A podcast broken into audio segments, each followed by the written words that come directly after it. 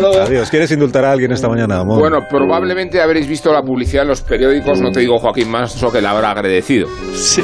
La publicidad en los periódicos o en la tele, en la radio no porque la radio no transmite imágenes ni por tanto no puede exponer la escena de Messi y Ronaldo. Esa es la publicidad, Joaquín. Buena publicidad. Qué bien te viene eso, jugando al ajedrez sobre una maleta de una marca de lujo conocida por la L de Louis y por la V de Vuitton. Y no es un montaje. No digo que la campaña no haya tenido retoques ni que sea demasiado verosímil imaginarse a Chris y Leo desafiándose como Karpov y Kasparov en la coreografía de las blancas y las negras, pero los dos futbolistas compartieron las sesiones y posaron juntos de verdad con cierta impostura intelectual, actitud reflexiva, cuidado extremo en el peinado, unos tatuajes que contradicen la liturgia ajedrecística y una partida de ficción no para contraponerlos, sino para conciliarlos. Prevalece el encuentro sobre el desencuentro y firman la paz los futbolistas después de haber sido los artífices de la mayor rivalidad balompédica de la última década y media. Messi y Cristiano, el genio y el bicho, el zurdo y el diestro, el Barça y el Madrid, al menos hasta que la marcha de los clubes que mejor los identificaron y más los estimularon ha supuesto para ambos la pérdida de la hegemonía